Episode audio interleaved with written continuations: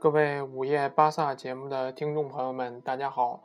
二零一六年第三期午夜巴萨节目如约与您相会在西甲第二十五轮拉斯帕尔马斯和巴塞罗那的比赛之后了。我是节目主播，依然郭加油。那么在刚刚结束的这场比赛中呢，巴萨是凭借着苏牙和内马尔的进球，客场呢比较艰难的二比一是战胜了拉斯帕尔马斯。这也是七天内巴萨打的第三场联赛的比赛。那么这场比赛之后呢？巴萨现在是多赛一场，领先排名第二名的马竞九分。射手榜上呢，苏亚再添一粒进球啊，是以二十五球领先 C 罗四球了。嗯，这场比赛呢是在西班牙加纳利群岛当地时间下午三点钟进行的。加纳利群岛呢也是西班牙的一处旅游胜地了，而拉斯帕尔马斯呢也是加纳利群岛的自治区首府。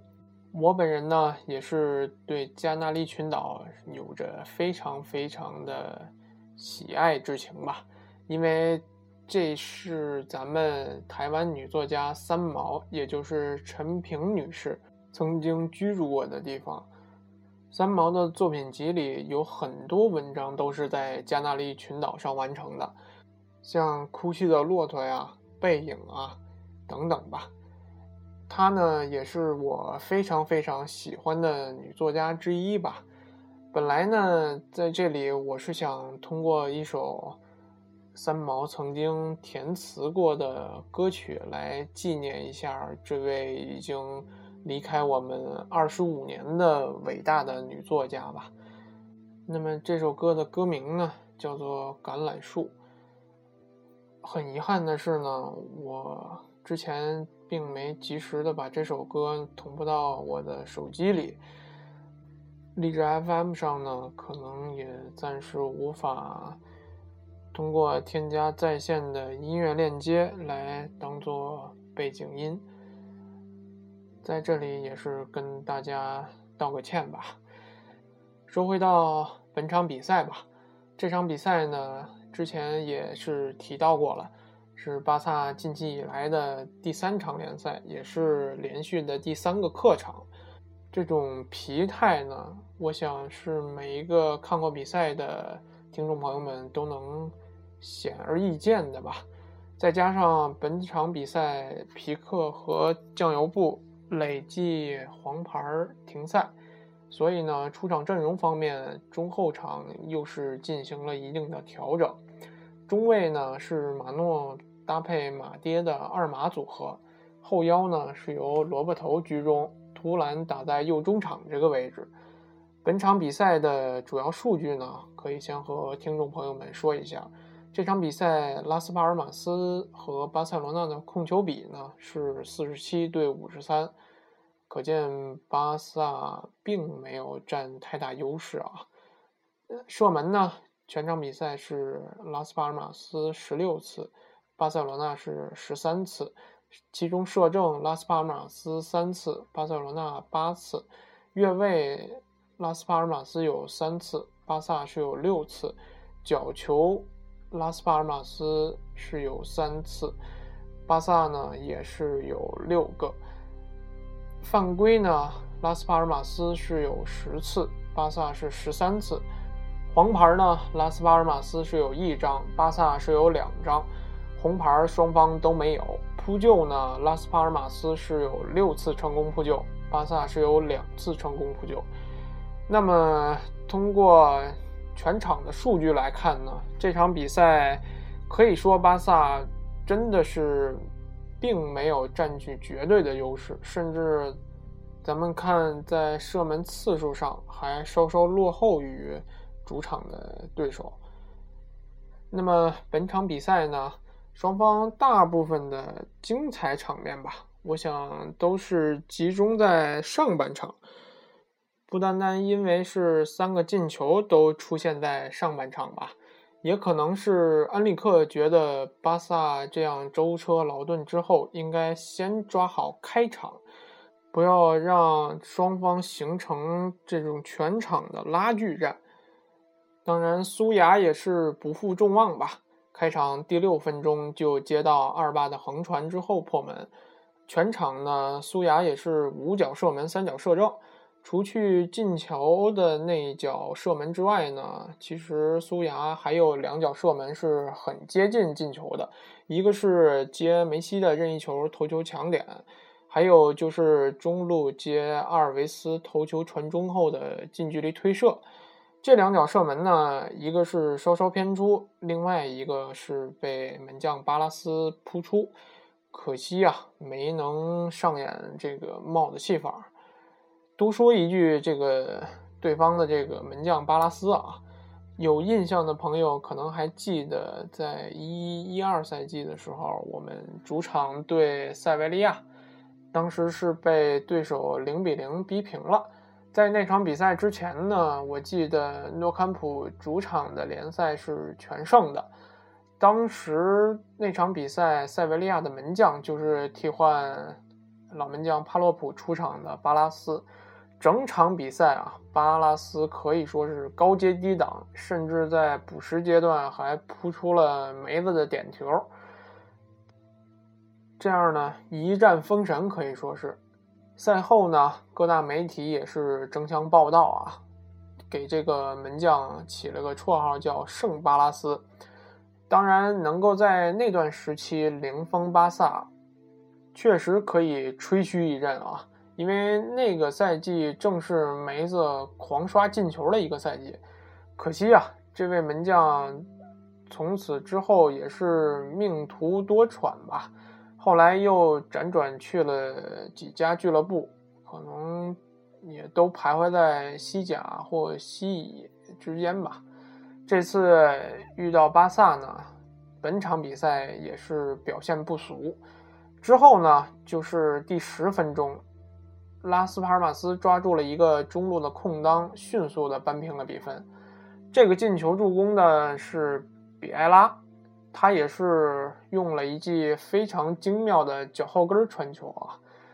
萨村的后防线在这个失球上确实有造越位不统一的问题，但是比埃拉这个位置呢，我想还是应该由后腰进行一定的保护的。当然，显然这场比赛的后腰位置上，萝卜头是没做好这个本职工作啊，应该说还是有点儿。放松警惕了吧？其实，包括下半场重新领先之后，从七十分钟左右开始呢，主队也是先后在门前获得了四次射门机会吧，只是受限于这个射门脚法以及这个门前把握机会的能力吧，都没能命中球门，甚至到了。全场比赛伤停补时的时候，内马尔一个非常好的三打一的机会，非常不合时宜，甚至说非常错误的选择了射门之后呢，我当时的这种感觉就是要有可能被绝杀扳平。其实那个球啊，如果内马尔当时选择传中。啊，选择助攻给梅西啊，或者苏亚雷斯的话，可能会更好，因为毕竟是三打一嘛。嗯，梅子和苏牙全都到位了，已经，只要传过来就是单刀，甚至是空门。说到内马尔呢，本场比赛也是有一个进球啊，全场比赛两次射门全部射正，传球呢是有四十六脚，其中到位了三十六脚。传球成功率呢是七十八点三，尝试过人一共七次，其中成功了三次，同时呢也有三次被侵犯，这个数据只能说是中规中矩吧。不过在射门次数方面，这场比赛啊，内马尔确实相较于前两场有所减少，更多的时候呢是选择盘带之后和队友进行传接球的配合吧。嗯，这场比赛的进球呢，我也希望能够让内马尔找到一些进球的感觉。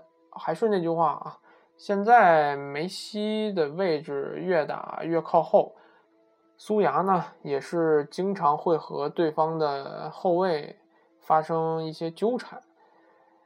这样的话呢，就越来越需要内马尔这个稳定的得分点吧。下场对阵阿森纳的欧冠，估计和内马尔对位的应该也是拉玛西亚出产的贝莱林吧，也是一名小将。嗯，非常想看看这二位有速度、有技术的球员之间的对决啊。其实贝莱林能够在英超。再历练两年啊，锻炼一下身体素质。萨村其实可以考虑下单啊，当然得在小贝能当上阿森纳的队长之后吧。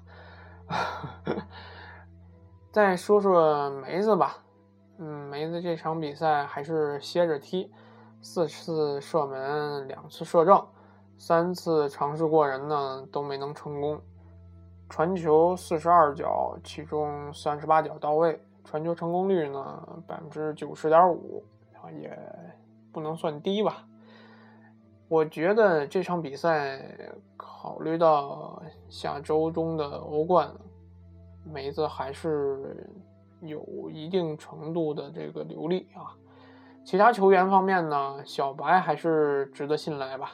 六十五脚传球，六十三脚到位，传球成功率也是高达九十六点九啊。将近九十七的这个一个数值，其实萨村的第一个进球吧，也是源于小白在左路一记非常有穿透力的直塞，这样的话才有的之后二八横传给苏牙的这个水到渠成的吧，可以说是一个助攻了。那么。后防线上呢，小马哥也是非常卖力的在补漏吧。赛后呢，也是听到小马哥说，这是一场非常艰难的比赛，下半场有很多机会可以进球，但是却让主队获得了很多机会，让萨村吃了不少苦头。这场比赛总体说来呢。就是十分艰难，但是拿到了一场实实在在的胜利啊！这是实实在在的一个三分啊，并且在整场比赛的过程中呢，没有任何伤病的减员，这样也可以静待马竞以及皇马两场比赛的结果了。那么。巴萨的下场比赛呢，就是在二零一六年的二月二十四日，也就是礼拜三的凌晨三点四十五分，做客伦敦出战兵工厂阿森纳。我觉得这场比赛呢，应该同样会比较艰难吧，毕竟是客场作战嘛，又是打英格兰的球队，嗯，但是应该还是有的打的。并且难得见一次阿森纳在二月份没有伤兵满营，没有崩盘啊，依然是保留着英超联赛争冠的希望。这样的话呢，两支技术流的球队真刀真枪的来一场比赛，我想也是广大球迷的幸事吧。也希望借此堵住那些无脑的场密撒黑的嘴啊。好的。这就是二零一六年第三期午夜巴萨节目的全部内容。如果您想联系我呢，可以在荔枝 FM 上搜索“午夜巴萨”，在新浪微博搜索“依然郭加油”或者“午夜巴萨播客”这两个微博账号，评论、私信都可以。在非工作时间呢，可以保证按时回复。节目呢，目前已经做到了第四期。那么我现在的节目是不是符合您的胃口呢？或者您有什么好的建议，都可以通过以上两种方式告诉我。节目刚刚开播，希望得到您的支持，也是让我可以做得更好。我是节目主播依然郭加油，谢谢您的收听。那么我们下期节目再见。